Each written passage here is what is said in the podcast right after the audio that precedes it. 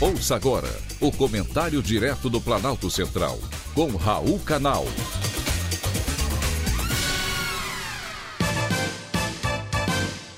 Queridos ouvintes e atentos escutantes, assunto de hoje: somos todos radioativos.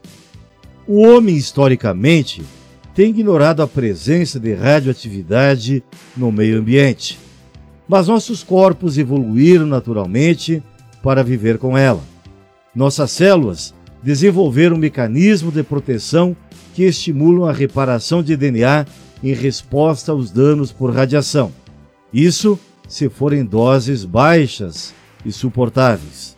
Muitas pessoas têm medo da radiação, que consideram uma força mortal e invisível criada pelo homem. Esse temor muitas vezes corrobora a oposição à energia nuclear.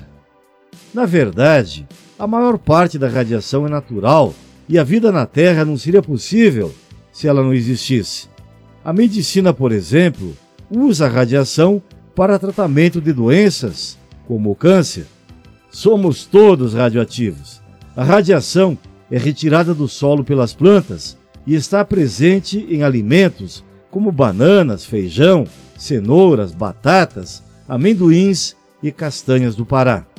Até mesmo a cerveja contém uma forma radioativa de potássio, porém apenas cerca de um décimo daquela encontrada em suco de cenoura, por exemplo. Os radioisótopos dos alimentos passam em grande parte pelos nossos corpos, porém alguns permanecem por tempo maior. Rádio iodo, por exemplo, é coletado na glândula tireoide, enquanto o rádio acumula-se principalmente nos ossos. Sem essa radioatividade, a Terra teria se resfriado gradualmente até tornar-se um globo rochoso, morto, com uma bola de ferro fria em seu núcleo. A vida não existiria. Apesar dos benefícios oferecidos pelos reatores nucleares, as pessoas temem a radiação criada pelos resíduos atômicos ou por acidentes como aqueles que ocorreram em Chernobyl, na Ucrânia, ou Fukushima, no Japão. Porém, poucas pessoas morreram devido à geração de energia nuclear ou acidentes relacionados, em comparação com outras fontes de energia primária, como carvão, por exemplo.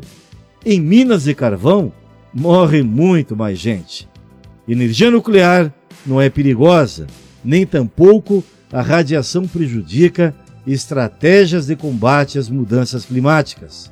Os resíduos radioativos também não geram dióxido de carbono, ao contrário do carvão, do gás e do óleo.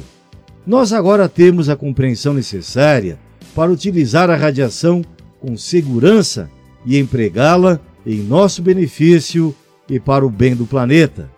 Esse medo excessivo e a rejeição da energia nuclear como fonte primária de energia faz com que dependamos dos combustíveis fósseis ainda por mais tempo. E é isso, e não a radiação, que coloca o planeta e nós próprios em risco maior. Um privilégio ter conversado com você.